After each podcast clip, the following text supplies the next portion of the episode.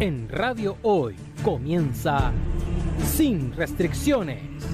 Dos horas de contingencia, debate, lo que tú quieres oír y otros callan. Aquí no tenemos restricción. Conduce Luis Miguel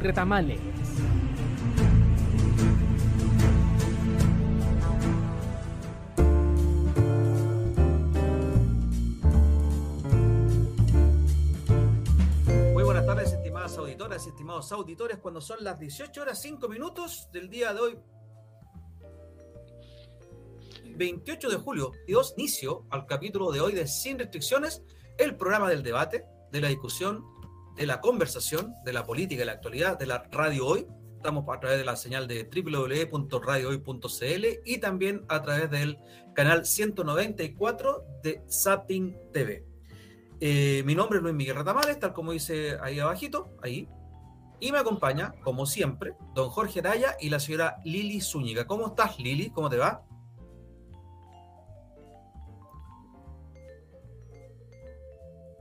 No se le escucha. Está muteada. Pero parece que está bien, porque además está como cámara ahí, ahí, sí. Ahí sí. ¿Cómo están? Buenas tardes. Bien, bien, Lili, muchas gracias. ¿Todo bien? Corriendo para variar, sí. Muchas gracias por esta semana que ya está terminando ya. Así que hoy día que con un invitado, así que bastante entretenido va a estar este programa, hartas preguntas, todas ya más adelante, ya vamos a tirarlo del Ay, para variar yo siendo lo mismo. bueno, hay que contarle a la gente. Saludemos a Jorge, ¿cómo estás Jorge? Hola Luis Miguel, muy buenas tardes a ti, a nuestros amigos auditores y televidentes. Muchas gracias por acompañarnos en esta tarde de conversación. Como siempre, los días jueves a las 6 en Radio Hoy, en el programa Sin Restricciones. Muchas gracias, don Jorge. En los controles, Don Miguel Gutiérrez. Muy buenas tardes, Miguel, ¿cómo está ahí? Hola, ¿cómo está? Muy buenas tardes. Todo listo para el programa del día de hoy. Un gran invitado que les vamos a encargar a ustedes que lo puedan eh, presentar, pero hoy día tenemos mucho, mucho para conversar. Ya se viene un mes de agosto, bueno, se termina julio, se van los memes de julio, pero viene un agosto cargadísimo, cargadísimo, con un plebiscito a la vuelta de la esquina. Vamos al grano. Vamos al grano que el plebiscito está ahí a la vuelta de la esquina, como dijo Miguel. Bueno, chiquilles, como hemos dicho, nosotros estamos en una campaña de información respecto del proceso constitucional que estamos viviendo y que va a finalizar, como bien dijo Miguel, o puede que no finalice, puede que continúe. Eh, este 4 de, de septiembre se marca un hito y eso vamos a estar conversando, vamos a seguir conversando, quiero decir, lo que quedó pendiente la semana pasada de Derecho Fundamental y Garantía, vamos a hablar de Nacionalidad y Ciudadanía, un condoro que hubo por ahí, como dice el profesor Jorge Daya, y también vamos a conversar del sistema de justicia propuesto en esta nueva constitución, o en la propuesta de nueva constitución, valga la redundancia, y para eso tenemos, como ya anunciaron, y como lo hicimos saber también en nuestro WhatsApp, un invitado, yo diría, de lujo, un abogado, reconocido abogado, político también, activamente político, para que vean que aquí nosotros no desprestigiamos la política.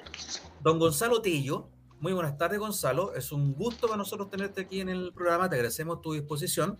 Y te invitamos a conversar también, como estoy diciendo, en conjunto con, con nosotros y que tú también nos, nos, nos vayas guiando, ilustrando de acuerdo a tu conocimiento respecto del Sistema Nacional de Justicia que se propone en esta nueva constitución. ¿Cómo estás Gonzalo? Te cedo la palabra.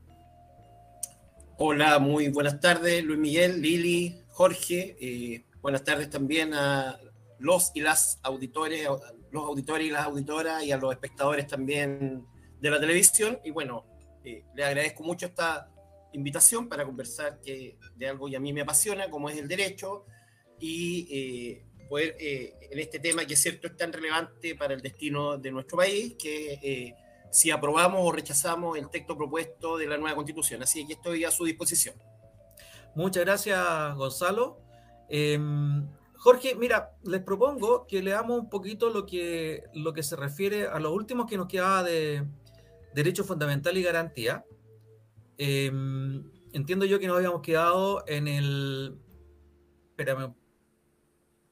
Habíamos hablado de la bioética, habíamos hablado de la ciencia y tecnologías, y teníamos que hablar que toda persona y pueblo, en el artículo 100, chiquillos, tiene derecho a comunicarse con su propia lengua o idioma y a usarlas en todo espacio. Ninguna persona o grupo será discriminado por razones lingüísticas.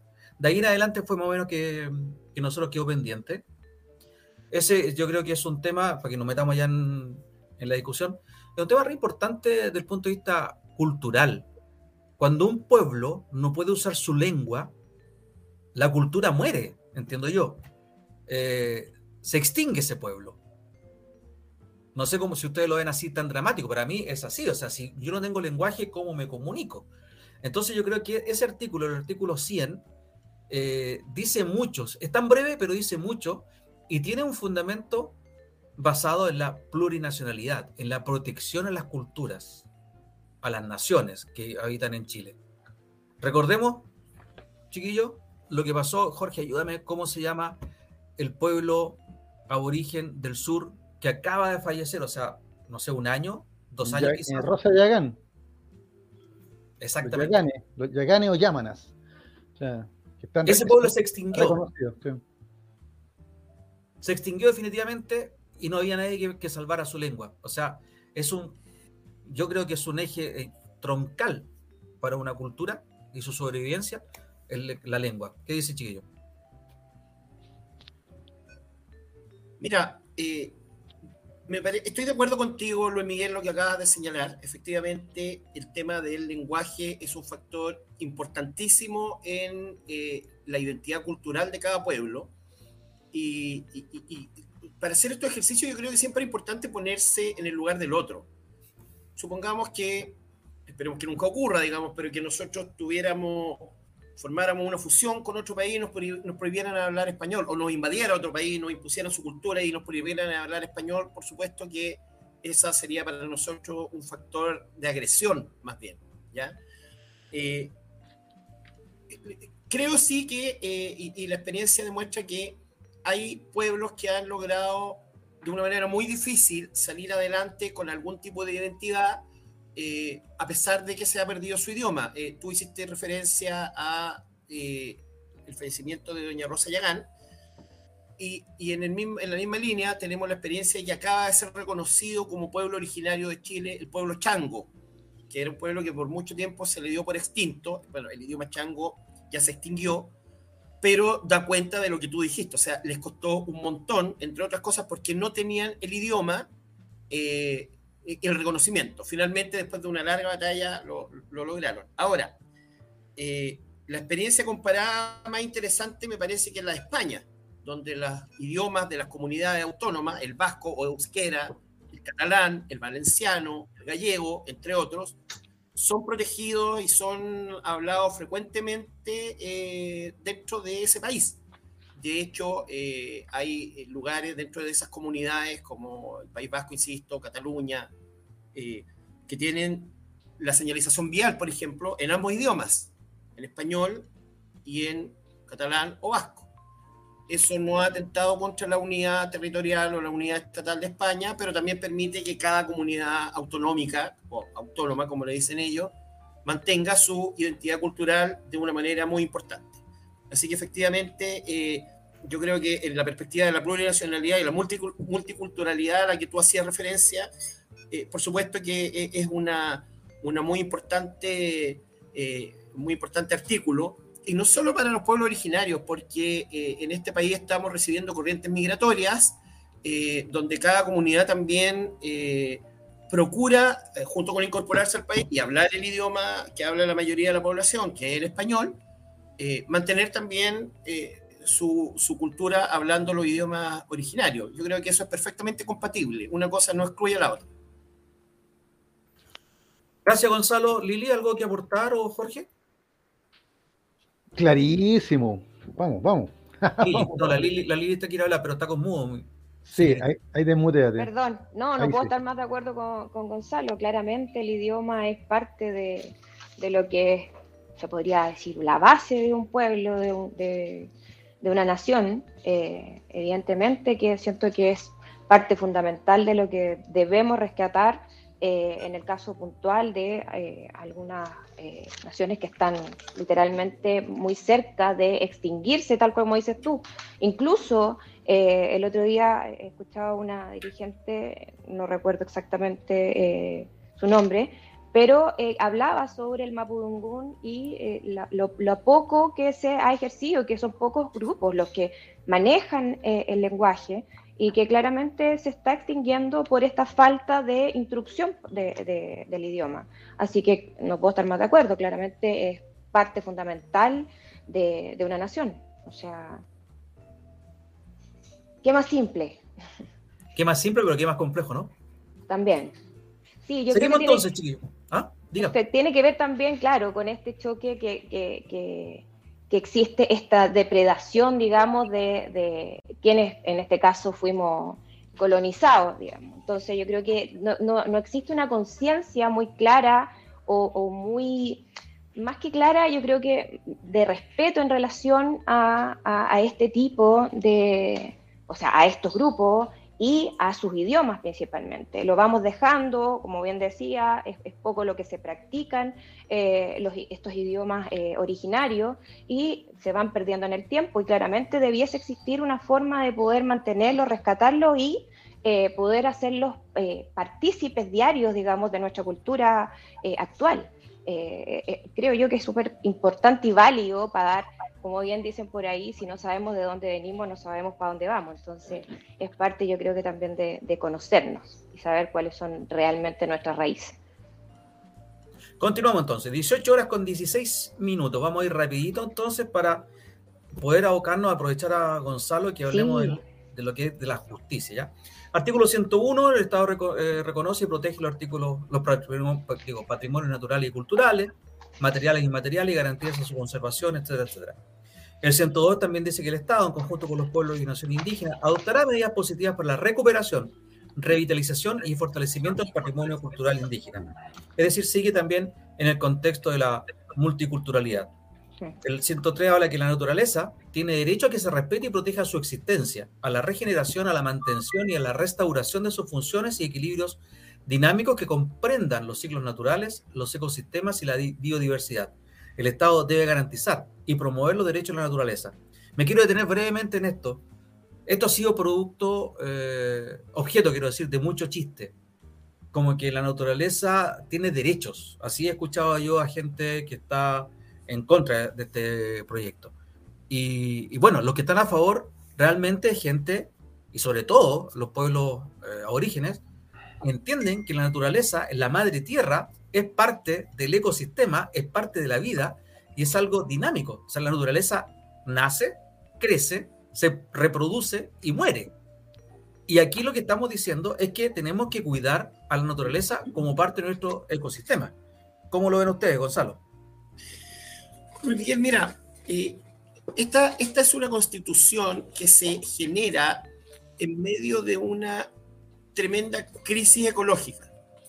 Eh, por lo tanto, eso se ve reflejado de una manera importante en todos los artículos. Estamos viviendo una crisis climática, estamos viviendo el calentamiento global, eh, hemos visto cómo, al parecer, todavía estamos dentro de una mega sequía, digo al parecer porque julio fue un poco más lluvioso, esperemos que las precipitaciones sigan, ¿cierto? Eh, dentro de los chistes que, que hacen, eh, yo recuerdo cuando un convencional señaló que eh, una persona que leía el tiempo, un periodista, un meteorólogo, perdón, que lee el tiempo en el canal nacional, no tenía que decir que, que anunciar las lluvias como frentes de mal tiempo, y inmediatamente salieron a pegarle, que porque había dicho él, salieron a reírse de él, pero, pero en el fondo ahí hay un sustento, digamos, efectivamente eh, las lluvias en el contexto que está viviendo nuestro país, no sé si se, seguirá siendo correcto denominarlas como mal tiempo. Para los agricultores, desde luego, no es un mal tiempo que hayan lluvia. Yo veía en los últimos eh, frentes lluviosos que, se, presentaron en la cuarta región, como un agricultor se viralizó, como se tiraba el agua, ¿cierto? Eh, de felicidad porque estaba lloviendo. Entonces, eh, es importante que, esta, que esto se, se refleje. Eh, cuando se dictó la constitución que actualmente nos rige el año 1980, la conciencia ecológica todavía era muy difusa y había un par de, eh, de, de, anticipados, por así decirlo, de personas visionarias, el doctor Juan Grau, por ejemplo, que daban la pelea por el tema ambiental, pero eran voces absolutamente escasas y se pensaba que los recursos eran ilimitados y que siempre los íbamos a tener. Ayer en las noticias salió que el planeta, precisamente el día de ayer, agotó todos los recursos que mm. debería haber ocupado durante un año. O sea, ya estamos con sobregiro a partir de hoy, ¿ya? Eh, el, combustible en los autos, todo lo que estamos ocupando, la, la alimentación, estamos, estamos sobregirados. Y ojo, que Chile fue uno de los primeros en sobregirarse porque, según me informaba yo ayer, nosotros nos sobregiramos el 15 de mayo. O sea, ya hemos estado todo este tiempo eh, al debe con, con, con, la mantención ecológica. Entonces, todos estos artículos que tú, Luis Miguel, acabas de leer, es importante porque las constituciones son una guía para la acción del Estado. Reflejan los principios y refleja un poco lo que Chile quiere ser, a dónde queremos llegar como país. Entonces, eh, aquí han salido un montón de y han salido un montón de, noticias falsas, de que, por ejemplo, yo escuchaba un, comercial que decía que eh, un agricultor eh, decía que lo iban a obligar a cultivar todo orgánico. Eso no es así, la constitución en ningún momento dice eso y las interpretaciones siempre tienen que ser razonables. ¿ya? Obviamente no podemos tampoco pasar de, lo, de la agricultura actual a una agricultura 100% orgánica de un día para otro son procesos, eh, se pueden compatibilizar, pero de repente hay que tomar decisiones. Había, yo me acuerdo cuando yo era eh, joven, existía, no estoy diciendo que aún no lo sea, pero eh, cuando era adolescente, recuerdo que había un, un, pesticida que se llamaba el DDT, que era altamente tóxico. Bueno, en algún momento se tuvo que prohibir. Y surgieron, surgió el desafío para la ciencia de encontrar otro pesticida y actualmente se puede hacer una agricultura sin DDT, algo que se pensaba que era imposible cuando el DDT se prohibió. Así que ahí está uno de los desafíos, pero claramente colocar esto como deber del Estado es un paso adelante en el contexto de crisis climática, de calentamiento global, de crisis ecológica que estamos viviendo. Muchachos, chiquilines. Lili, está muda. Sí, de nuevo estamos. Es que me Ahora para no generar ruido mientras, para no interrumpir. La mina era muda. La mina era muda. me dedico, me dedico a esa canción. Pregunta técnica, Gonzalo, porque efectivamente uno de los artículos eh, que se ha, tal como decían ustedes, se ha transformado en memes, en fake news, en dudas, en un sinfín de, de se ha abierto, digamos, mucho la, la, la, discusión principalmente por las palabras utilizadas. Cuando se habla de repatriación, ¿a qué se refiere en, el artículo, en el 102, eh, artículo 3? Dice, los pueblos y naciones indígenas tienen derecho a obtener la repatriación de sus objetos de cultura y restos humanos. ¿A qué se refiere puntualmente con eso? ¿Cuál eh, ¿Qué es lo que en definitiva podrían los pueblos originarios eh, pedir esta repatriación, objetos o restos. Es lo que vemos en la actualidad, se asemeja, ejemplo, claramente no se respeta, pero cuando hay construcciones y se encuentra algún ejemplo, eh, cementerio eh, indígena, no se construye ahí, esa es la manera, ellos podrían tener una manera más fluida de poder recuperar espacios que eran de patrimonio de su cultura. Sí, mira, qué, qué importante, Lili, tu pregunta tú, acabas de señalar una situación que es, muy importante, pero no es la que está señalando el artículo, ¿cierto? Afortunadamente, actualmente tenemos algunas formas, tal vez insuficientes, para eh, proteger el patrimonio cultural cuando se encuentran en construcciones. Por ejemplo, cuando se construyó la línea 6 del metro, surgieron, eh, se encontraron restos, ¿cierto?, de una cerámica muy antigua, eh, que, de, de grupos que habitaron en la cuenca de Santiago, y eh, separaron las obras, interviene el Consejo de Monumentos Nacionales, hace un catastro, las traslada. Desde mi punto de vista es compatible, ¿cierto? Se puede construir una línea del metro y rescatar ese patrimonio y ponerlo. De hecho, cuando uno entra a la línea 6, eh, a la estación 6, a la estación Los Leones de la línea 6, hay unos murales gigantescos que explican sobre la cultura eh, que se encontró, no recuerdo si era la, cultura concagua, eh, al parecer la que se encontró, pero eh, este, hay y uno, y, de esa manera la gente toma conciencia de lo que fue eh, el pasado y que desde mucho antes de la llegada de los españoles había culturas importantes de conocer en esta zona. Ahora, el, número 3 del artículo 102 se refiere más bien a otra situación que también se ha puesto eh, de relevancia en el último tiempo y que dice relación, por ejemplo, eh, no sé si ustedes recuerdan que me parece fue el año pasado o hace un par de años, eh, se hizo una campaña para que el Museo Británico devolviera mm, un Moai a la isla de Pascua. El, rompeolas, claro, el Moai rompeolas. Exactamente. Eso se llama de repatriación, de, de volverlo a traer a la patria y se está colocando, y, es importante como obligación del Estado, es decir, el, Estado tiene que adoptar mecanismos eficaces para la restitución y la repatriación. Eh, hay eh, colecciones muy importantes de platería de mapuche en museos de Alemania, por ejemplo. Eh, entonces, eso forma parte del patrimonio cultural del pueblo chileno. Ahora, este es un problema mundial. Pregúntenle a los griegos toda la pelea que han dado para que les devuelvan los frisos del Partenón, los ingleses, por ejemplo, el, museo, el mismo Museo Británico, o eh, de los museos de Alemania, Turquía, como ha intentado recuperar eh, lo que se sacó de las excavaciones de los sitios de Troya. ¿ya?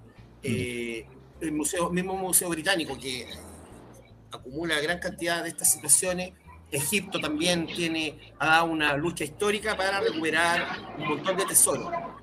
Eh, pero, pero básicamente el, artículo apunta a eso, ¿cierto? A que, eh, el patrimonio cultural de los pueblos y naciones indígenas que componen el Estado chileno eh, pueda ser recuperado y el Estado adopte mecanismos eficaces. O sea, hay una, hay una obligación del Estado para que, para que se vea que de repente cuestiones que atraviesan transversalmente eh, la línea política, incluso en el gobierno anterior, eh, hubo autoridades que eh, hicieron las peticiones formales al, Museo Británico. Si esto no, no es solamente de, de, apruebo o rechazo. No, claro. Yo recuerdo si fue el ministro de Cultura o, o, el ministro de Educación, pero, pero hubo un rol las personas incumbentes tendrán que decir si fue suficiente o insuficiente, pero, pero yo recuerdo haberme enterado con la noticia de que sí las autoridades del gobierno anterior hicieron las gestiones, que siempre son, van a ser difíciles, pero se hicieron esas gestiones para la recuperación del patrimonio. De acuerdo, Gonzalo. Continuamos entonces. Eh, estábamos en el artículo 103. El 104 dice que toda persona tiene derecho a un ambiente sano, ecológicamente equilibrado. El 105 habla que toda persona tiene derecho al aire limpio durante todo su ciclo de vida. Esto, eh, artículo 106, la ley podrá establecer restricciones al ejercicio de determinados derechos para proteger el medio ambiente y la naturaleza. El 105 y el 106 tienen mucho que ver con lo que ocurrió, eh, por ejemplo, con la Fundición Ventanas. Lo que está ocurriendo. O sea, ahí estamos eh, yo no sé lo que dice la, la, actual constitución, sé que se protege, que tenemos que vivir en un medio ambiente Mm. Eso. Pero ahora lo que está poniendo la constitución esta, esta propuesta, está justamente diciendo claramente, todos tenemos derecho a un aire limpio durante todo el ciclo de la vida. Y la ley podrá establecer restricciones al ejercicio de determinados derechos para proteger el medio ambiente y la naturaleza. A determinados derechos, Gonzalo. O sea, yo puedo ver restringido mi derecho, no sé, al trabajo, a la producción, para proteger el medio ambiente y la naturaleza. Así es. La Constitución autoriza restringir determinados derechos, pero establece que es la ley la que tiene que tomar esa decisión. No va a ser la autoridad política de turno, por ejemplo. Entonces eso también es una garantía para que eh, cuando se restrinjan este tipo, cierto tipo de derechos, eh, sea a través de una discusión, a través del poder legislativo que va a emitir los, ¿cierto? las autorizaciones para las restricciones. Ahora, eh, efectivamente la constitución del 80, si tú te fijas, la constitución de 1980 también tenía, eh, garantizaba el derecho a vivir en un medio ambiente libre de contaminación, ¿cierto?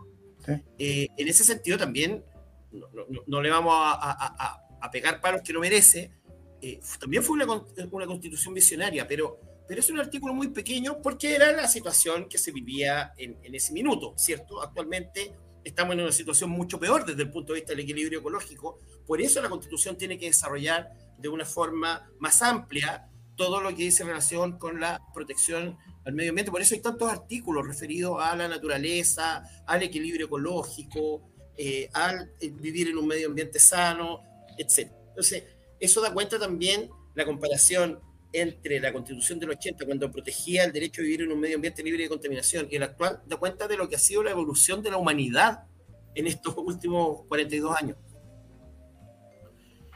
Vámonos primero a la primera pausa. Ya mira, mira cómo pasa el rato. Vamos a la primera pausa y volvemos entonces. Seguimos conversando con don Gonzalo Tello sobre. Vamos a hablar sobre la justicia, pero estamos también poniéndonos al día sobre lo que quedó pendiente de la semana pasada.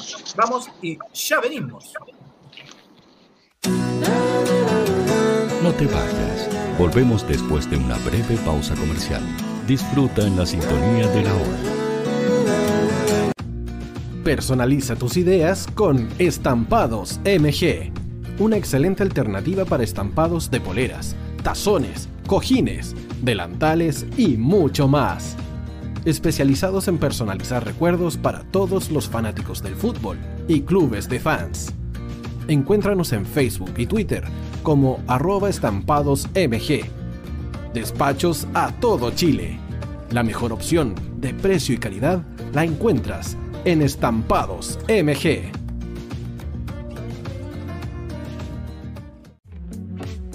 Estudio Jurídico Global Use. Abogados especialistas en derecho de familia, civil y laboral. Las deudas te agobian. Global Use te ofrece diferentes mecanismos jurídicos para tu defensa y tranquilidad. Para consultas y atención personalizada, escríbenos al mail contacto arroba o visita nuestra página web www.globaluse.cl y pide tu hora de atención sin costo. En Global Use estamos al servicio de la gente.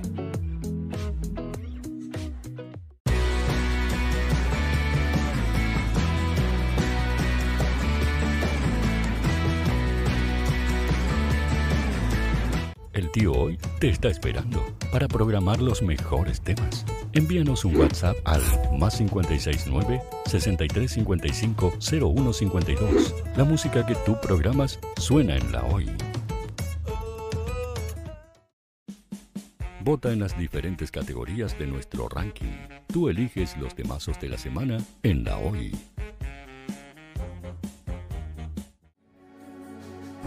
Tu opinión nos interesa. Escríbenos al mail radio arroba radiohoy.cl o visita nuestras redes sociales. Somos La Hoy, la radio oficial de la fanaticada mundial.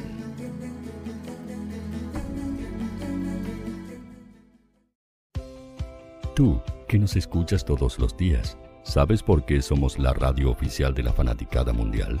Si no lo sabes, sube el volumen. Hola tío, aquí Andrew de Argentina. Hola tío, hoy soy Deb. Saludos desde España. Radio Hoy es mi radio. Hola, mi nombre es Eric y los estoy escuchando desde La Habana, Cuba. Hola tío, hoy es un placer estar escuchando a Najo. Os mando un saludo desde Brasil, o como decimos por aquí, un abrazo muy fuerte. Chao, chao. Hola tío, soy Ángela y soy de Puerto Rico. Hola tío, aquí una peruana desde Italia, en sintonía de la radio de la fanaticada mundial con Radio Hoy y el tío Hoy, por supuesto. Hola tío, hoy soy Alexa de México, tengo 8 años. Hola tío, ¿cómo estás? Te saluda Mónica Osuna desde Paraguay. Hello tío hoy. We're streaming from the United States and we thank you for doing this special stream. La radio hoy soy Laxane y los escucho desde Nicaragua. Hola tío, soy Majo de Bolivia. Hola Radio Hoy Chile, muchos saludos desde Honduras. Hola tío, te saluda Eric desde Ecuador. Hola, soy Mabel de Buenos Aires. Radio Hoy te escucha. Hola, buenas tardes. Saludos desde Venezuela. Hola Radio Hoy, les saluda Germayeri Mancía desde Guatemala. Hola amigos de Radio Hoy. Tío Hoy, tío Hoy, tío Hoy. Para Chile, América y el mundo, Radio Hoy la radio oficial de la fanaticada mundial. El área deportiva de la Hoy está todos los fines de semana reporteando, transmitiendo y llevándote la emoción del fútbol. Hoy Deportes, con el fútbol nacional e internacional, campeonato chileno, primera B y fútbol femenino. Sintonízanos sábados y domingos por www.hoydeportes.cl y todas nuestras redes sociales. Porque somos la, la pasión que, que desborda sus sentidos.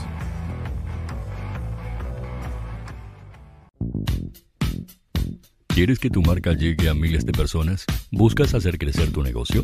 Envíanos un mail a radio@radiohoy.cl y sé parte de nuestra parrilla programática. Únete al equipo de auspiciadores de la Hoy.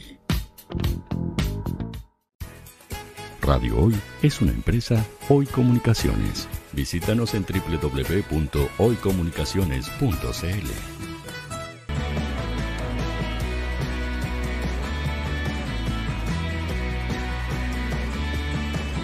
Para Chile, América y el mundo, Radio Hoy, la radio oficial de la fanaticada mundial.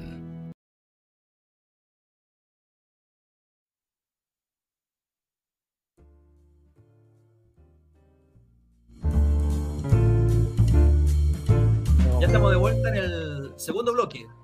Sin restricciones del día de hoy, 28 de julio del 2022.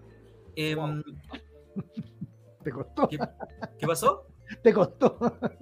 Sí, es que estoy, estoy viendo que la imagen parece que no, no va, no va al, al mismo tiempo, pero no importa. Okay, yeah. Jorge Arella. Ah, mira, antes de eso quiero decir, Perdón. ahí está el WhatsApp de la radio, donde nos pueden escribir para hacer preguntas, consulta. Aprovechemos que está Gonzalo, aprovechemos de su buena voluntad. Al WhatsApp de la radio, que es el 569-6355-0152, si la vista no me falla. O también pueden escribir al otro WhatsApp al 569-9236-4127. Eh, quedamos pendientes, terminamos lo del medio ambiente, pero nos vamos a ir a un tema que lo, pu- lo puso el profesor Araya la semana pasada, en que se refiere a nacionalidad yo. y ciudadanía, porque justamente la semana antes pasada hubo lo que llama él un condorito. Don George, ¿por qué no dirige usted lo de... No, mira, si eso fue para hacerlo ameno, ¿no es cierto? Para reírnos un rato, ¿ah? para divertirse con los amigos, como dicen por ahí. ¿Para qué? ¿Para qué? Bueno, o sea, eh, festejar un poco, ¿no es cierto? Para hacer esto no tan solemne. ¿ya? Y, y Gonzalo, yo creo que ya, ya sabe a qué nos vamos a referir. Básicamente, en la página 38, ya que te, queda mi edición aquí del, del, borrador, ya el artículo 114 eh, comienza a hablar de nacionalidad y ciudadanía. Bueno, ahí está, ¿no es cierto?, la, base de la, nacionalidad, ¿no es cierto?, cómo se adquiere, ya, y en el artículo 115 sigue, ¿no es cierto?, con los derechos que, que te el- tener la nacionalidad chilena, ya, y aquí viene lo que nosotros denominamos el condorito, ¿ya? pero, pero que en realidad para mí no fue tanto, pero para que fue, fue muy comentado en su minuto. Ya por la semana pasada quería, habíamos tirado la broma. En el artículo 116 dice eh, la- las causales de pérdida de nacionalidad. Entonces, bueno, la letra A dice renuncia voluntaria, nada que comentar. La que trajo cola fue lo que voy a leer ahora. Dice, eh, artículo 116, letra B, dice, cancelación de la carta de nacionalización, salvo que se haya obtenido por declaración falsa o por fraude. Esto último no será aplicable a niñas, niños y adolescentes. Y ahí es donde muchos saltaron, ya del rechazo, por supuesto, diciendo que aquí había un error, ya eh, algunos de la prueba respondieron de que esto se podía regular, ¿no es cierto?, en una futura legislación rápidamente, ya que no era tan terrible, y otros dijeron que no, que estaba bien escrito, que, que, que- que había que leerlo con paciencia y que se entendía el sentido. ¿ya? Pero en el fondo quedaba la sensación del error de que una, una manera de perder la nacionalidad es que te cancelen la carta de nacionalización, salvo, y yo tengo que ocupar la palabra, excepto que la hayas obtenido por declaración falsa o fraude. Don Gonzalo, ¿está bien escrito, está mal escrito? ¿Ya? ¿O, o- o- o- no? O, estamos todos equivocados? Mira, Jorge, Cuénteme. es una redacción poco feliz. Eso es indudable. Fantástico. Es una redacción poco feliz y, y que induce al error. ¿ya? Muchas veces las leyes quedan y los abogados nos vemos enfrentados a estos desafíos de buscarle una interpretación que tenga sentido, porque esta no es la única ley que yo conozco donde la redacción es un poco extraña y, y abre eh, interpretaciones. Eh, si tú lees bien el artículo, para, para hacer bien el ejercicio de encontrarle un sentido, como está, como quedó redactado, hay que leer el número uno y, el- y la letra B conjuntamente y en forma seguida. Entonces quedaría, la nacionalidad chilena únicamente se pierde por las siguientes causales y solo si con ello la persona no queda en condición de apátrida por cancelación de la carta de nacionalización, salvo que se haya obtenido por declaración falsa o por fraude. Y ahí podemos entender que el salvo que se haya obtenido por declaración falsa o por fraude se refiere a que ni aún en ese caso, eh, o sea, va a proceder aunque la persona quede en condición de apátrida. qué es lo que el artículo quiso expresar, insisto, de una manera muy poco feliz. Yo personalmente no voy a defender caballos cojos, ¿cierto? Por lo tanto, eh, me parece que dentro de, eh, ya se está hablando de hacerle alguna reforma, y me parece que en esto, incluso entiendo que autoridades de gobierno ya anunciaron que una de las primeras reformas que manden va a ser para aclarar y darle una mejor redacción a este artículo de una manera que quede con coherencia y que no haya, no sea necesario dar tanta voltereta en el aire para poder encontrarle un sentido.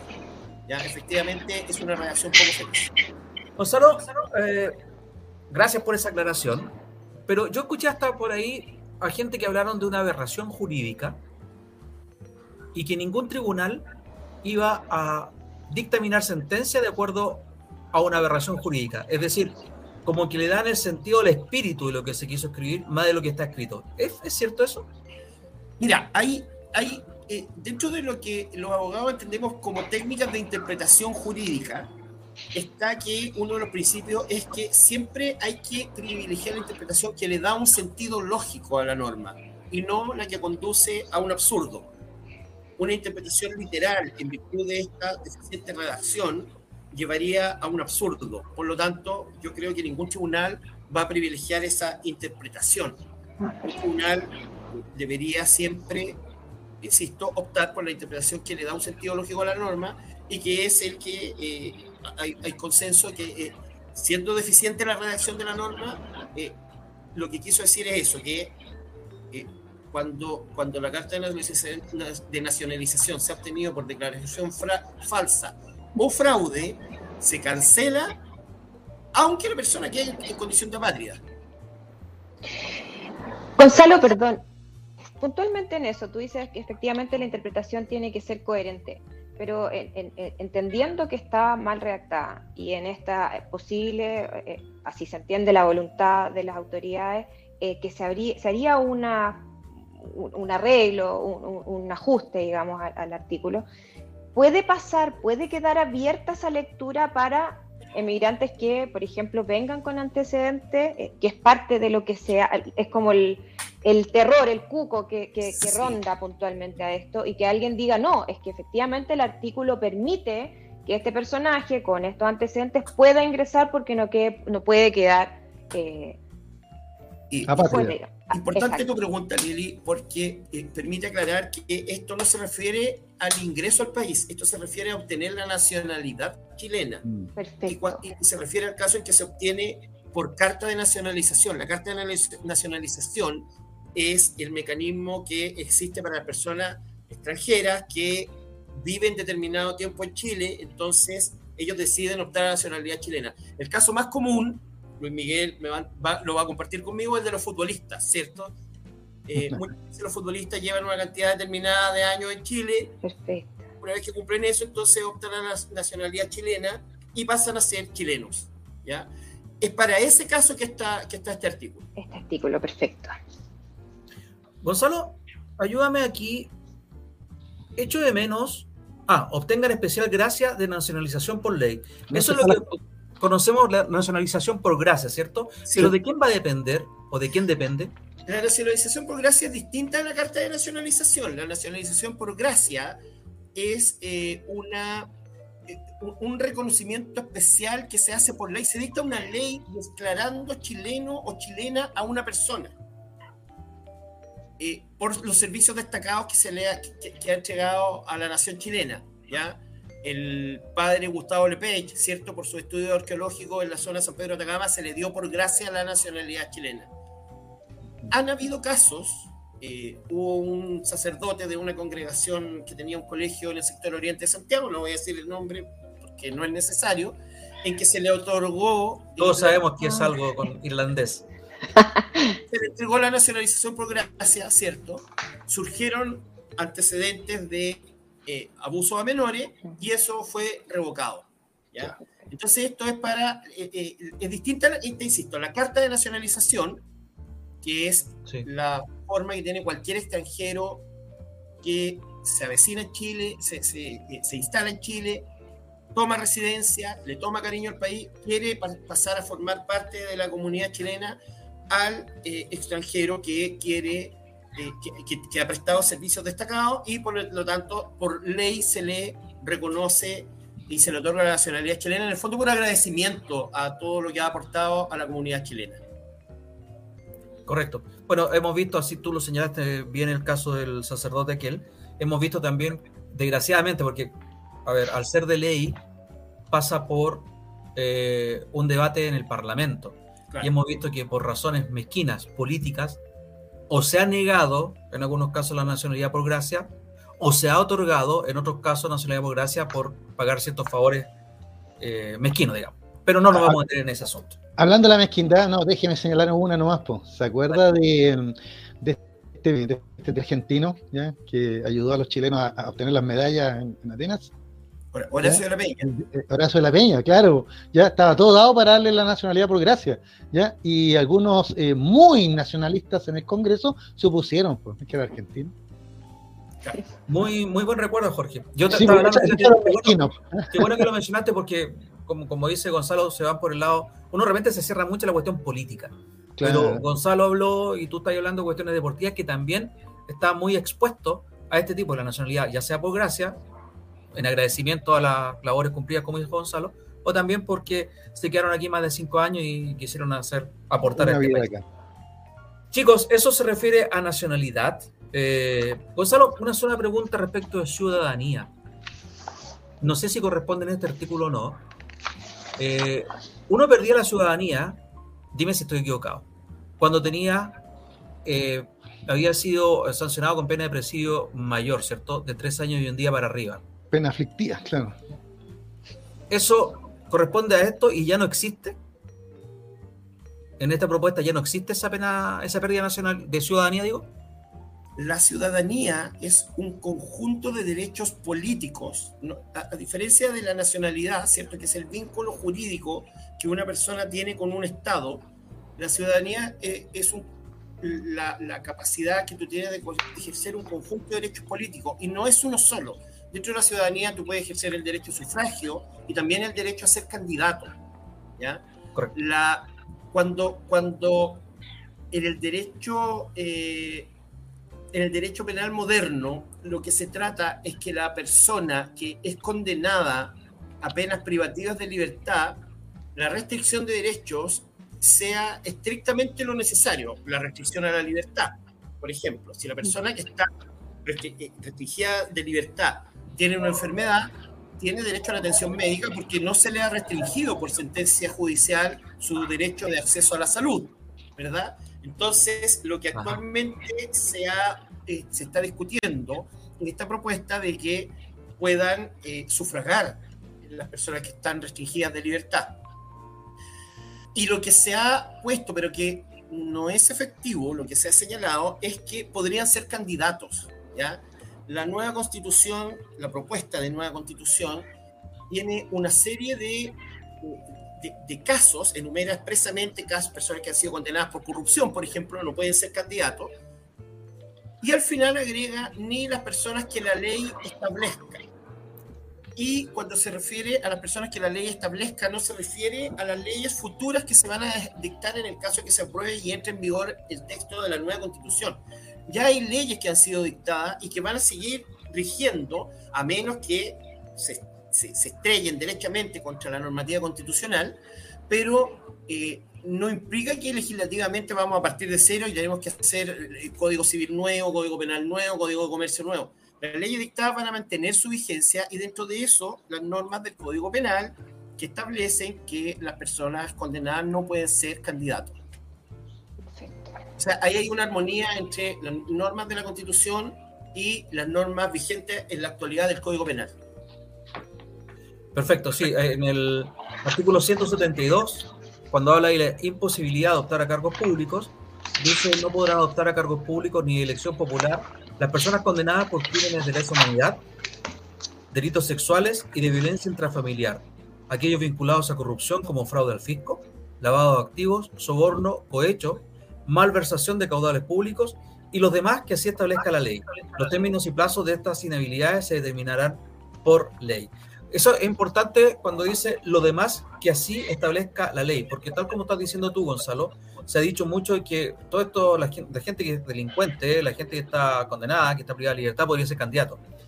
La ley, entiendo yo que el Código Penal los inhibe para ser candidatos. Así que de esa forma, con esa frase, queda cubierto y se, se desmiente la fake news que dice que cualquier persona podría ser candidato. Lo que es importante, y te paso la palabra al tío Gonzalo, que aquí, por primera vez, se deja fuera a gente que ha sido acusada, en otras palabras, de corrupción directamente. Sí, sí, así es, eh, Luis Miguel. Las penas en el Código Penal, eh, esto obviamente la mayoría de la gente no lo sabe, ni tiene por qué saberlo, digamos, los que nos tenemos que pegar la lata de estudiar, eso somos los, los que estudiamos Derecho, ¿verdad? Pero eh, las penas en el Código Penal tienen una, una pena, perdón, tiene una pena principal, que es la pena privativa de libertad, presidio mayor en su grado menos, medio, qué sé yo, y tienen penas accesorias. Y dentro de las penas accesorias, que siempre van asociadas a la imposición de penas privativas de libertad, está la de inhabilitación temporal o perpetua para ejercer cargos públicos. Eso está en el Código Penal, va a seguir estando en el Código Penal, eh, se apruebe o se rechace la nueva Constitución. Qué interesante, ¿eh? Buen punto, Gonzalo. Seguimos adelante, chiquillos. Eh, ya hablamos de nacionalidad y ciudadanía. Gracias, Jorge, por colocar el tema. Y yo me quiero, antes de, ir directamente a justicia, chicos, Gonzalo, te quiero llevar al artículo 71 y voy a explicar por qué. El artículo 71 habla de mm, asilo y refugio. En su numeral número uno dice, toda persona tiene derecho a buscar y recibir asilo y refugio. Una ley regulará el procedimiento de solicitud y reconocimiento de la condición de refugiado, así como las garantías y protecciones específicas que se establezcan en favor de las personas solicitantes de asilo o refugiadas. Y en el numeral número 2 del artículo 71, repito, dice, ninguna persona solicitante de asilo o refugiada será regresada por la fuerza al Estado donde corra riesgo de persecución, de graves violaciones de derechos humanos o su vida o libertad puedan verse amenazada. ¿Por qué estoy hablando de esto, muchachos? Está muy en boga el tema de los extranjeros, de los delincuentes extranjeros que han venido, que han llenado de delincuencia, se llenó aquí de un cartel de no sé dónde, que el tren de no sé cuánto, qué sé yo. Y finalmente no podemos hacer nada según la legislación actual. Eso es lo que se dice, estoy repitiendo lo que estoy viendo en los matinales. O no se quiere hacer nada. Y después dicen, Ah, pero con la nueva constitución tampoco podemos hacer nada. No vamos a poder expulsar a ningún delincuente porque la nueva constitución dice que no se va a poder expulsar a personas que se vean amenazadas con su libertad en su país de origen.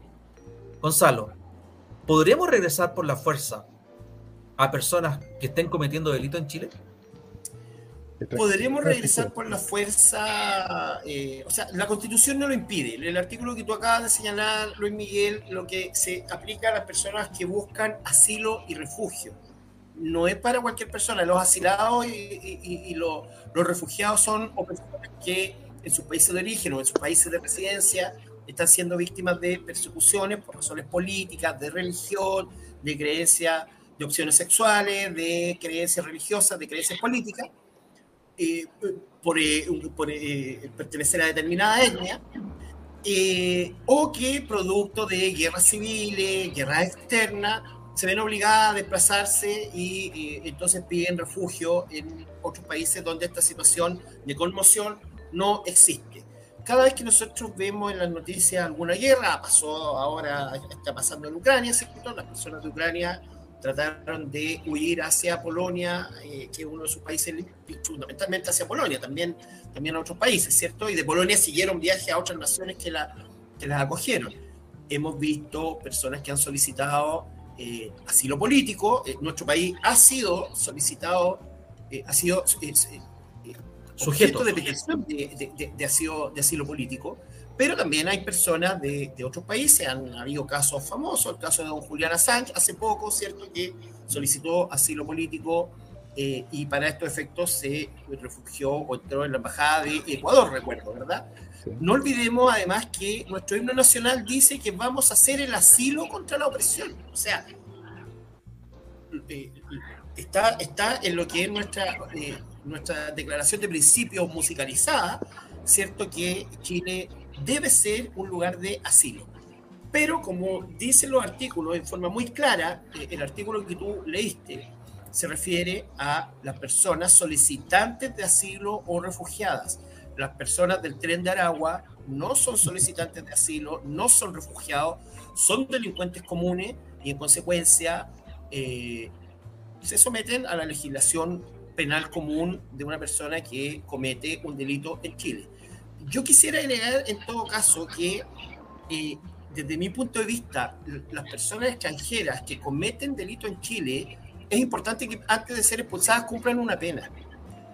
Porque la sola expulsión, si no, tú no tienes un tratado con el país al que los vas a devolver, van a quedar en libertad. Y por ende van a quedar en la impunidad. Por lo tanto, primero debería proceder la aplicación de la pena y una vez cumplida la pena procederse a la expulsión. Te, pregunto, Gonzalo, por refugio. Tú hablaste de refugio. No. Em, no sé cómo hacer la pregunta. ¿Quiénes son refugiados definitivamente? La persona que cruza la frontera del norte a pie, ¿pasa a ser inmediatamente condición de refugiado? No, no automáticamente porque siempre el país que es objeto de la petición tiene que hacer una calificación. nunca, nunca son automáticas este tipo de procesos. Eh, las personas que, eh, producto de situaciones eh, dramáticas, de conmoción interna, que viven en otros países, se desplazan a Chile, podrían ser consideradas refugiados, efectivamente como los ucranianos que están pasando a Polonia y que están huyendo de, la guerra, pero no solo los ucranianos, hemos visto esto en, Siria, en el Kurdistán, en, Turquía, ¿cierto? Eh, esta es una situación que lamentablemente se da mucho eh, y, también lamentablemente, eh, déjenme decirles que se presta para abuso, ¿cierto? A mí me parece el, refugio y el asilo político son instituciones ligadas más bien con el derecho internacional y fundamentalmente con el derecho internacional humanitario, ¿cierto? Para evitar que personas que han estado eh, en, riesgo eh, pongan en, eh, vean afectada su vida o su, o su, integridad, siendo de vuelta al país del que por algo han estado huyendo. Lamentablemente, esto se presta también para eh, abuso y que personas que han sido perseguidas por delitos comunes lleguen a otros países invocando la figura del asilo y del refugio político. Conocimos, hemos conocido casos en Chile de la señora Karen Rojo, ex alcaldesa de Antofagasta, que eh, habiendo sido condenada por delitos de eh, corrupción, ahora está citando, ¿cierto? Está recurriendo a estas figuras con el objeto de no cumplir la pena en Chile. Por eso, y, el caso nos sirve de ejemplo, eh, el país que recibe la petición, en este caso Países Bajos, va a tener que hacer una revisión para ver si efectivamente se cumplen los requisitos para que esa persona sea considerada como perseguida o como refugiada. Mira, Gonzalo, ahí te fuiste a un tema bien candente. Me estaba recordando el caso que teníamos con Argentina, ¿ya? la solicitud de extradición de uno de los asesinos de Jaime Guzmán ya que pidió efectivamente refugio en Argentina, pero él está condenado en Chile por la justicia chilena. Entonces, dices, ahí la, eh, eh, eh, el, filo de la navaja muy delgado. Pero mira, mira, yo es que efectivamente, y, esto depende de un montón de, circunstancias y depende de, de, un montón de factores y de, los criterios y de los estándares que tenga, que tenga el otro país. Yo recuerdo que en algún momento uno de las personas que fue condenada por el asesinato del senador Jaime Guzmán solicitó asilo cuando ya Chile había vuelto a la democracia. Solicitó asilo, me parece que en Suiza, porque esto fue en la década de los 90, pido disculpas si no tengo el dato tan, tan exacto, pero me parece que fue en Suiza y Suiza, después del proceso, le concedió el asilo. ¿Palma Salamanca? La seguridad y la libertad. Me parece que sí, sí, como te digo, no tengo los nombres tan. Pero me parece que, fue, que fue él. Y se lo dieron, se lo dieron porque se consideró que eh, su seguridad y su integridad no estaban a salvo porque el Poder Judicial dijo, dijo Suiza en ese minuto, no, lo estoy diciendo yo.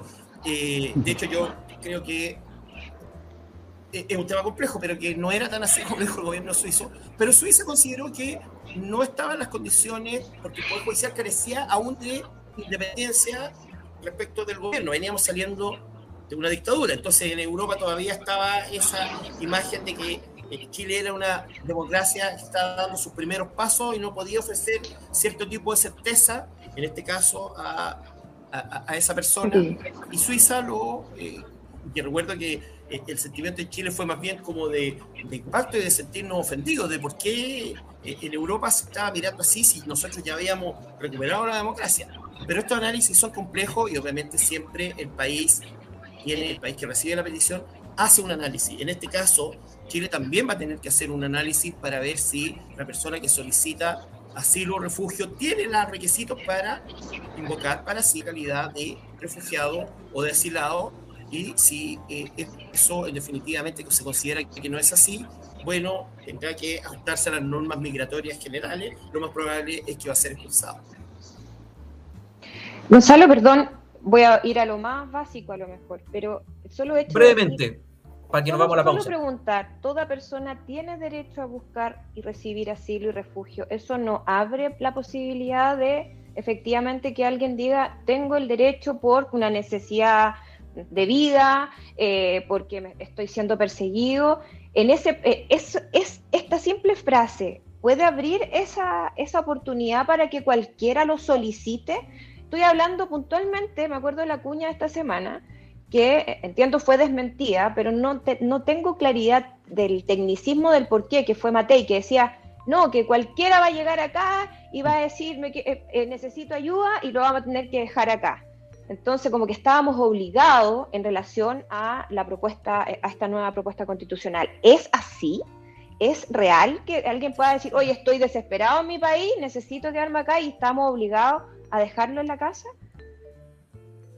Desde mi punto de vista, no. Si tú te fijas, el mismo artículo 71 señala que, en primer lugar, toda persona tiene derecho a buscar y recibir asilo y refugio.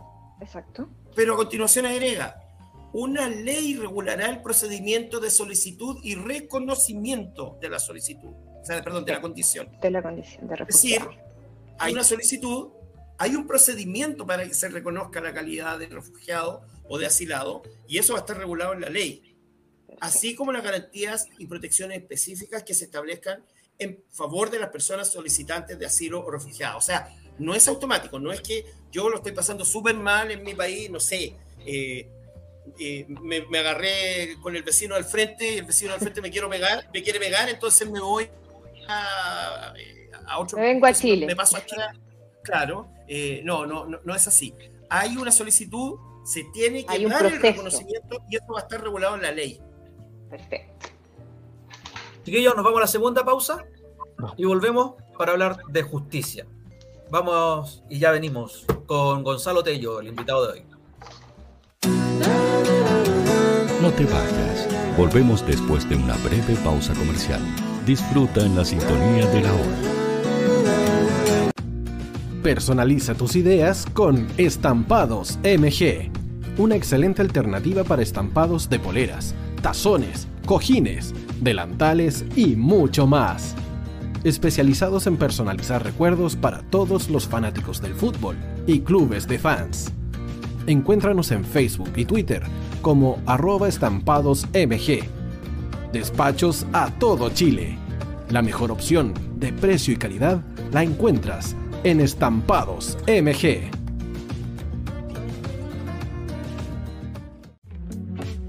Estudio Jurídico Global Use. Abogados especialistas en derecho de familia, civil y laboral. Las deudas te agobian. Global Use te ofrece diferentes mecanismos jurídicos para tu defensa y tranquilidad. Para consultas y atención personalizada, escríbenos al mail contacto arroba o visita nuestra página web www.globaluse.cl y pide tu hora de atención sin costo. En Global Use estamos al servicio de la gente.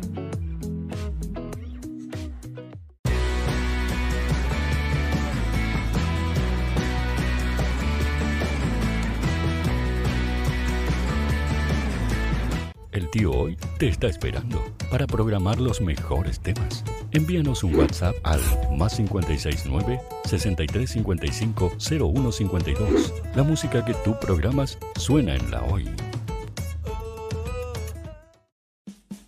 Vota en las diferentes categorías de nuestro ranking. Tú eliges los temazos de la semana en la hoy.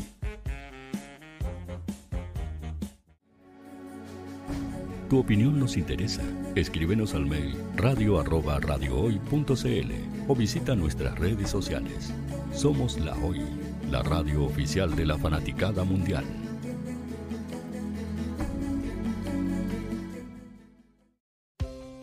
Tú, que nos escuchas todos los días, ¿sabes por qué somos la radio oficial de la fanaticada mundial?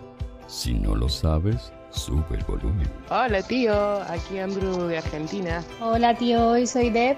Saludos desde España. Radio Hoy es mi radio. Hola, mi nombre es Eric y los estoy escuchando desde La Habana, Cuba. Hola tío, hoy es un placer estar escuchando a Najo. Os mando un saludo desde Brasil, o como decimos por aquí, un abrazo muy fuerte.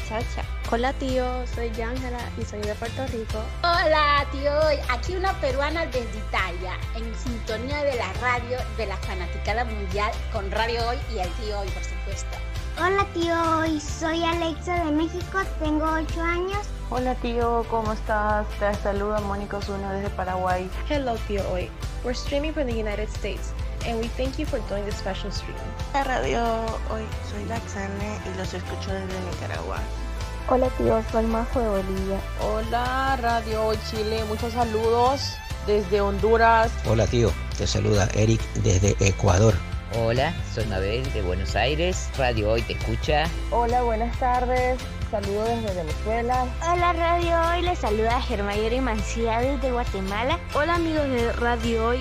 Tío Hoy, tío Hoy, tío Hoy. Para Chile, América y el mundo, Radio Hoy, la radio oficial de la fanaticada mundial. El área deportiva de la Hoy está todos los fines de semana reporteando, transmitiendo y llevándote la emoción del fútbol. Hoy Deportes, con el fútbol nacional e internacional, campeonato chileno, primera B y fútbol femenino. Sintonízanos sábados y domingos por www.hoydeportes.cl y todas nuestras redes sociales. Porque somos la, pasión que, desborda sus sentidos.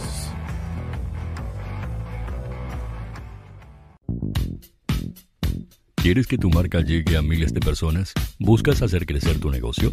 Envíanos un mail a radio@radiohoy.cl y sé parte de nuestra parrilla programática. Únete al equipo de auspiciadores de la Hoy.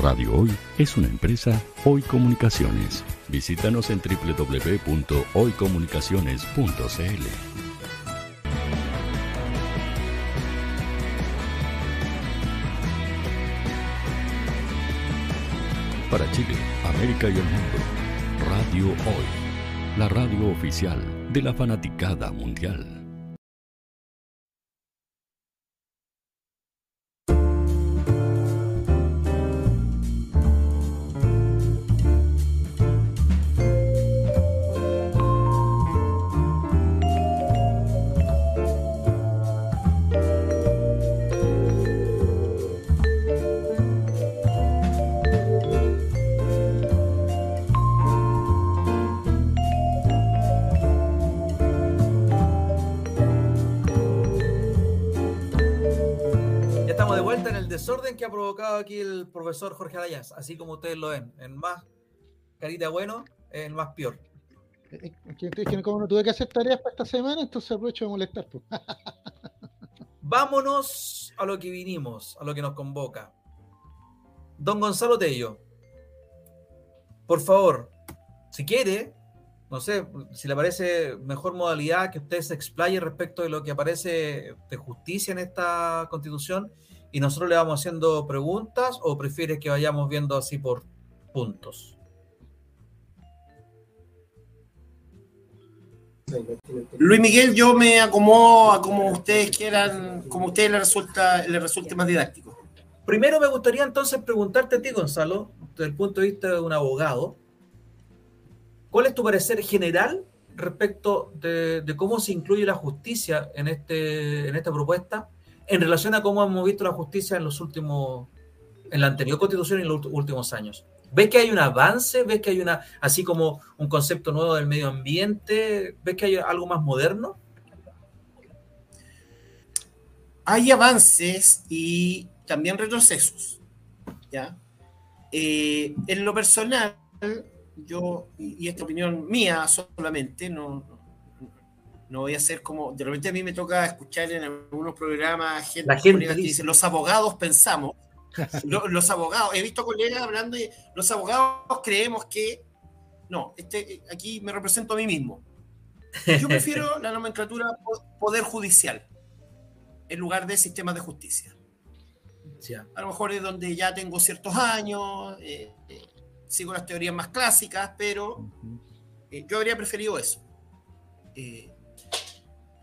Pero también se introducen una serie de reformas que son importantes. Algunas de ellas estaban planteadas en el programa de gobierno de Patricio Elwin. Mira, no se habían implementado. Sí, por ejemplo, el Consejo Nacional de Justicia que eh, ha sido muy criticado porque sus detractores dicen que podría atentar contra la independencia del Poder Judicial, estaba en el gobierno, en el programa de gobierno de Patricio Elwin. Crear un Consejo Nacional de Justicia. ¿Ya? Para que se entienda por quienes nos están escuchando, actualmente toda organización, eh, aparte de cumplir sus fines propios, tiene que ser administrada. Tiene que manejar recursos económicos, recursos humanos, etc. Si pensamos en un club de fútbol, por ejemplo, el club de fútbol tiene un equipo que sale a la cancha una vez a la semana, juega, hace los goles, pierden, ganan, que es la función propia, ¿cierto? Pero para eso tienen que eh, tener una gerencia deportiva, que todos los buses para cuando tienen que viajar a provincias, pagar los sueldos, necesitan tener secretarias que reciban los factos, y pagarle al cuerpo, etcétera. Hay una, hay una parte administrativa de la burocracia que toda organización necesita. Eso históricamente Chile lo ha designado, la, lo ha, perdón, lo ha llevado a cabo la Corte Suprema. O sea, la Corte Suprema, como dice la Constitución actual, tiene la superintendencia directiva, correccional y económica. O sea, dirige, la Corte Suprema dirige corrige a sus, eh, cuando, cuando sus, eh, los jueces de inferior jerarquía eh, no conducta que se espera de las personas que ejercen esa función y administra superintendencia, insisto, directiva, correccional y económica. Y eso aparte de su función propia, que es la función jurisdiccional. Jurisdiccional viene de juris, derecho, y dicción, decir, dicción. O sea, dice el derecho, se pronuncia sobre el derecho aplicable al caso concreto. Entonces la Corte tiene obviamente esa función y tiene las funciones directivas, correccionales y económicas.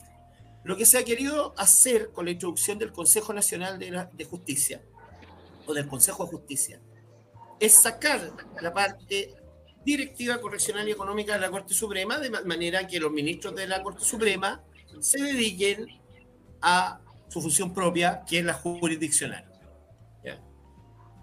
Eh, y de esta manera la Constitución eh, incorpora una nueva figura, un nuevo organismo, que es el Consejo de Justicia, pero el tema de intervenir el, el sistema de justicia, eh, como lo dice la Constitución, siempre es delicado porque efectivamente nosotros como ciudadanos, necesitamos un poder judicial independiente. Eso es una garantía para nosotros. No es un privilegio de para los jueces, sino que eso está pensado para que si algún día alguno de nosotros tiene un entredicho con alguna autoridad importante este país, sea del gobierno, sea del poder legislativo, nosotros tengamos la garantía que la persona que se va a pronunciar sobre el conflicto sea realmente independiente y no susceptible de presiones. ¿Ya? la independencia Judicial es un factor fundamental en un Estado de Derecho. No puede haber Estado de Derecho con un Poder Judicial que no es independiente.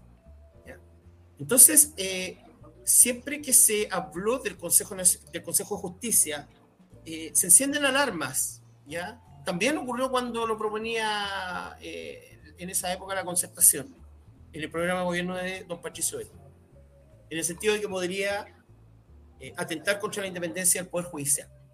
Sin embargo, desde mi punto de vista, el borrador o el proyecto, mejor dicho, lo que tiene positivo, partiendo de la base de que va a existir el Consejo de Justicia, hay países, otros países donde también existe, digamos, esto no es una cuestión que se le ocurrió a alguien en Chile para ver si, si resultaba o no. es que tiene una mayoría integrante del Poder Judicial. Eso es muy importante para mantener la, mm, independencia y la autonomía. Eh, son 17 integrantes, de los cuales hay una mayoría de jueces y funcionarios del Poder Judicial. Lili, me parece que quiere hacer una pregunta. Sí, Gonzalo, es que justamente en eso me quiero detener porque hay eh, dentro de lo que se interpreta o, lo que se ha planteado en relación puntualmente a esto, a este nuevo sistema de justicia, es que esos 17 miembros, de, esos 17, solo 8 serían jueces y que eso generaría una debilidad frente a los otros poderes. ¿Es tan así?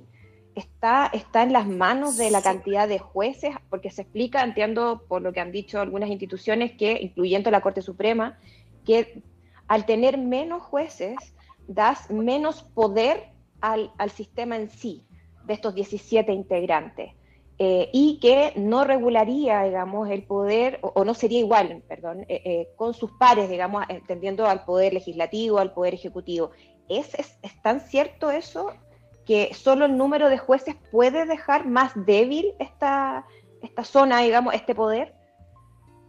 Son, son efectivamente ocho jueces, pero dos miembros más del Poder Judicial que son funcionarios. Funcionarios, sí el Poder Judicial está compuesto no solo por los jueces, sino también por los funcionarios. Y eso es importante tenerlo en cuenta.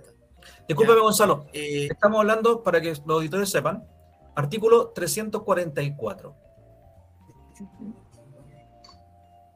¿Sí? Dale, Gonzalo. Efectivamente. Y, los funcionarios, los funcionarios es importante desde mi punto de vista, ya que ellos también van a ser algunos de los principales eh, beneficiarios o no beneficiarios de las decisiones administrativas que se tomen, eh, yo creo que también es importante que eh, se incorporen en este Consejo de Justicia. ¿ya? Entonces, sumar los jueces más los funcionarios, hay una mayoría de miembros del Poder Judicial. Perfecto. Eh, a eso nosotros de todas formas les vamos a sumar, ¿cierto? Las personas. ¿Ah? De todas formas, te quería decir ya de 17, más del 50%, es decir, 8 personas, son jueces. Le sumamos dos, ya vamos a 10, que serían parte del Sistema Nacional de Justicia. ¿Te parece, Gonzalo, que repasemos cuáles son las atribuciones del Consejo de Justicia? Lo. Por supuesto. Eh, vamos, el texto dice en el artículo 343, justo antes del que estamos hablando, son atribuciones del Consejo de la Justicia a Nombrar previo concurso público y por resolución motivada a todas las juezas, los jueces, las funcionarias y los funcionarios del Sistema Nacional de Justicia. B. Adoptar las medidas disciplinarias en contra de juezas, jueces, funcionarios y funcionarios del Sistema Nacional de Justicia, incluida su remoción conforme a lo dispuesto en esta Constitución y la ley. C. Efectuar una revisión integral de la gestión de todos los tribunales del Sistema Nacional de Justicia, a lo menos cada cinco años, la que incluirá audiencias públicas para determinar su correcto funcionamiento conforme a lo establecido en la Constitución y la ley. Esta revisión en ningún caso incluirá las resoluciones judiciales. Esto es importante, lo recalco. En ningún caso incluirá las resoluciones judiciales. Letra D dice evaluar y calificar periódicamente el desempeño de jueces, juezas, funcionarios y funcionarios del Sistema Nacional de Justicia. Letra E, decidir sobre promociones, digo, traslados, permutas y cese de funciones de integrantes del Sistema Nacional de Justicia. Letra F. Definir las necesidades presupuestarias, ejecutar y gestionar los recursos para el adecuado funcionamiento del Sistema Nacional de Justicia. G. Pronunciarse sobre cualquier modificación legal en la organización y atribuciones del Sistema Nacional de Justicia. El Congreso de Diputadas y Diputados deberá oficiar al Consejo, el que deberá responder dentro de 30 días contados desde su recepción. Letra H. Proponer la autoridad competente a la, perdón, proponer a la autoridad competente la creación, modificación o supresión de tribunales. Letra I, velar por la habilitación, la formación y el continuo perfeccionamiento de quienes integran el Sistema Nacional de Justicia. Letra J, asegurar la formación inicial y capacitación constante de la totalidad de funcionarias, funcionarios y auxiliares de la Administración de Justicia, con el fin de, de eliminar estereotipos de género y garantizar la incorporación de enfoque de género, el enfoque interseccional y de derechos humanos, es decir, que se vayan adecuando a lo que dice al fondo de esta Constitución. Letra K, dictar instrucciones relativas a la organización y gestión administrativa de los tribunales. Estas instrucciones podrán tener un alcance nacional, regional o local. Y letra I, perdón, L, las demás atribuciones que encomiendan esta constitución y la ley. Esos son los atributos del Consejo de la Justicia. Gonzalo, te paso la palabra, pero me quiero centrar en lo que dicen. Letra C, la revisión integral de la gestión de todos los tribunales del Sistema Nacional de Justicia no incluirá bajo ningún punto las resoluciones judiciales. Ahí creo que deja claro en la independencia del sistema nacional frente a este Consejo. Sí, efectivamente. Es que si tú te todas las facultades que hemos eh, escuchado dicen relación más bien con, eh, eh, con situaciones de administración de recursos. ¿Ya? Y a eso podemos añadirle una facultad que actualmente también está radicada en la Corte Suprema, que es la de aplicar las sanciones correctivas cuando hay faltas a la disciplina judicial. Eso también está, ahora va, a quedar radicado en este órgano externo, ya no va a ser la Corte Suprema la que va a sancionar eh, jerárquicamente a las personas que tienen eh, el rango, eh, un rango menor dentro de la escala jerarquizada del Poder Judicial, sino que va a ser el, Consejo. Eso es importante porque cuando sea, hay, hay, hay autores que hablan de que es importante salvaguardar no solo la autonomía o la independencia externa del Poder Judicial, que dice relación con que el Poder Judicial no sea de presiones por parte de otros poderes del Estado, el Ejecutivo o el Legislativo, de manera que no salgan sentencias que sean favorables a sus intereses, sino también de la autonomía interna. ¿ya? Si yo soy juez y dicto una sentencia que a mí me parece que es la correcta, eh, en el sentido de, que es la correcta aplicación del derecho, pero sé que mi superior jerárquico, la Corte de Apelaciones o la Corte Suprema, tiene otra interpretación y ese, e, esa Corte después me va a calificar y me puede sancionar, yo la voy a pensar dos veces antes de en la sentencia eh, tomar una posición jurídica distinta a la que tiene mi superior jerárquico. Entonces, eh, efectivamente, hay un tema ahí de autonomía interna donde se les quita esto de que eh, el superior jerárquico a un juez que falle en forma reiterada en contra de lo que es la teoría, porque el derecho es por esencia interpretable. Hay un refrán que dice donde hay dos abogados y tres opiniones, ¿cierto?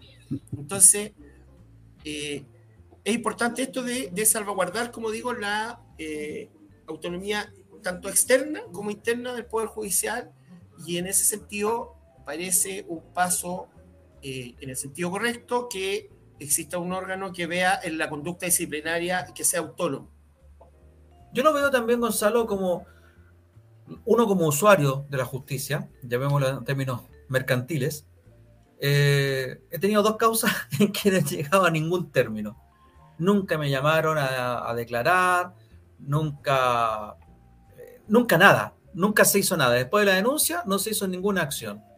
Lo veo también como como que alguien administrativamente va a revisar, oye, ¿por qué estas causas están pendientes? ¿Por qué no se han llevado a curso? ¿Podrá ser así también? ¿Para eso estarán?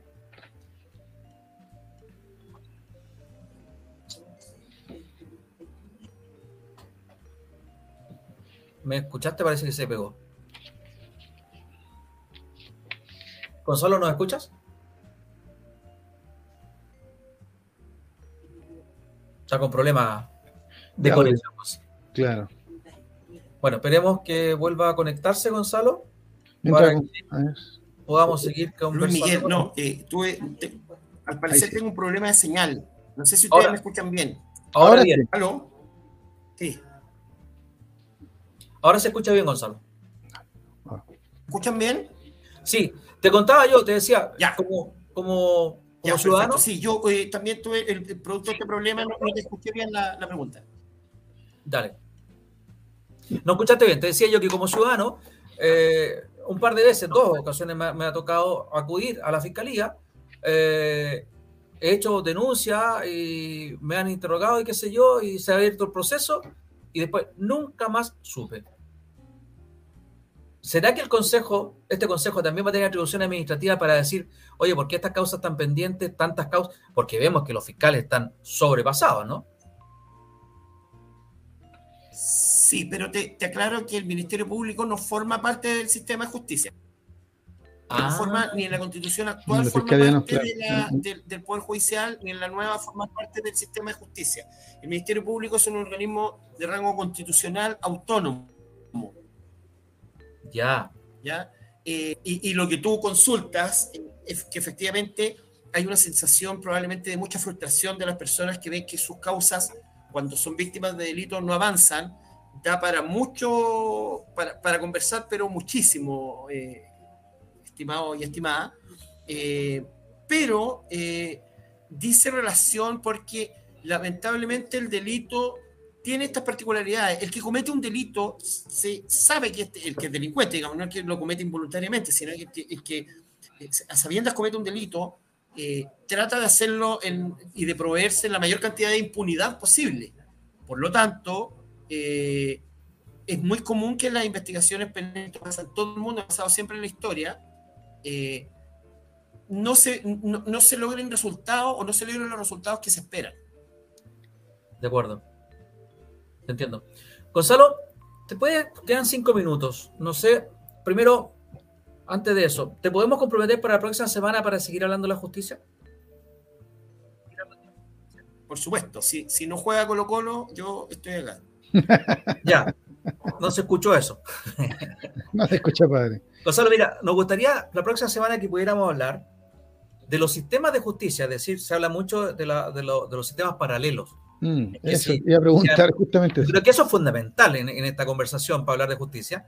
¿Qué pasa si estoy de repente en un territorio eh, de los mapuches o en los quechuas, no sé, y me roban? El gran susto que existe.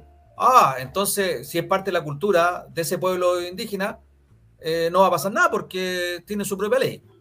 Quiero que hablemos de eso, del punto de vista más caricaturesco que pueda haber, pero que en realidad es lo que anda rondando Quiero que me expliques también la próxima semana, Gonzalo, ¿qué pasa con la justicia militar? En ninguna parte la veo.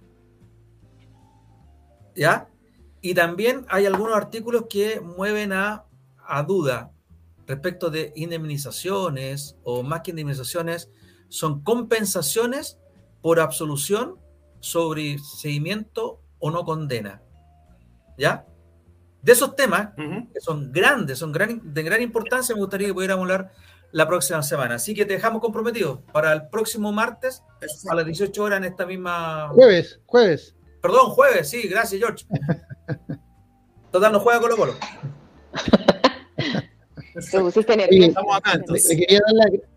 yo le quería dar las gracias, Gonzalo. Eh, ha sido súper claro. Yo creo que nuestros auditores han seguido con atención, porque yo mismo he seguido con atención y me ha ido aclarando varias cositas ya recordemos que no, no basta solo con leer, hay que preguntar, ¿no es cierto? Hay que informarse. Así que muchas gracias, Gonzalo, por, por, Yo, yo les agradezco la, la invitación. Eh, es importante que uno pueda compartir los escasos conocimientos que pueda tener y sobre todo y hacer un llamado a las personas que nos están viendo o escuchando, que eh, desde mi punto de vista, eh, nosotros el 4 de septiembre tenemos que tomar una decisión donde hay dos opciones legítimas lo dijo el presidente de la República. Las dos opciones son legítimas. Como son legítimas ambas, desde mi punto de vista hay que tomarlas informado, lo más informado posible. Y en ese sentido, como dice Jorge, leer el texto, pero hay algunas cosas que son muy, voy a emplear un lenguaje coloquial, hay muchos términos leguleyo que probablemente no se va a entender. Entonces, eh, es importante también, como dice Jorge, hacer las preguntas. Y bueno, si, si desde este programa podemos ayudar un poco en eso, eh, eh, eh, es importante. Lo fundamental desde mi punto de vista es que la decisión no se tome en base a lo que me dijeron o lo que escuché, ¿cierto? Sino de tener un acto de responsabilidad cada persona, cada chileno, cada chilena, en informarse y tomar una decisión responsable. Muy bien, esa es la idea. Para eso estamos conversando para eso. Gracias por estar con nosotros, gracias por estar la próxima semana. Jorge, Lili, muchísimas gracias por estar aquí en esta, en esta mesa, ahora de cuatro patas.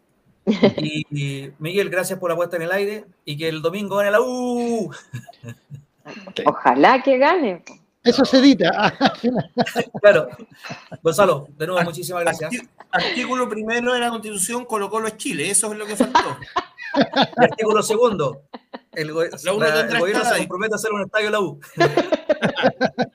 bueno, abrazo, que esté muy bien. Chao, gracias. Chao, chao, gracias. Chao, nos vemos el próximo jueves.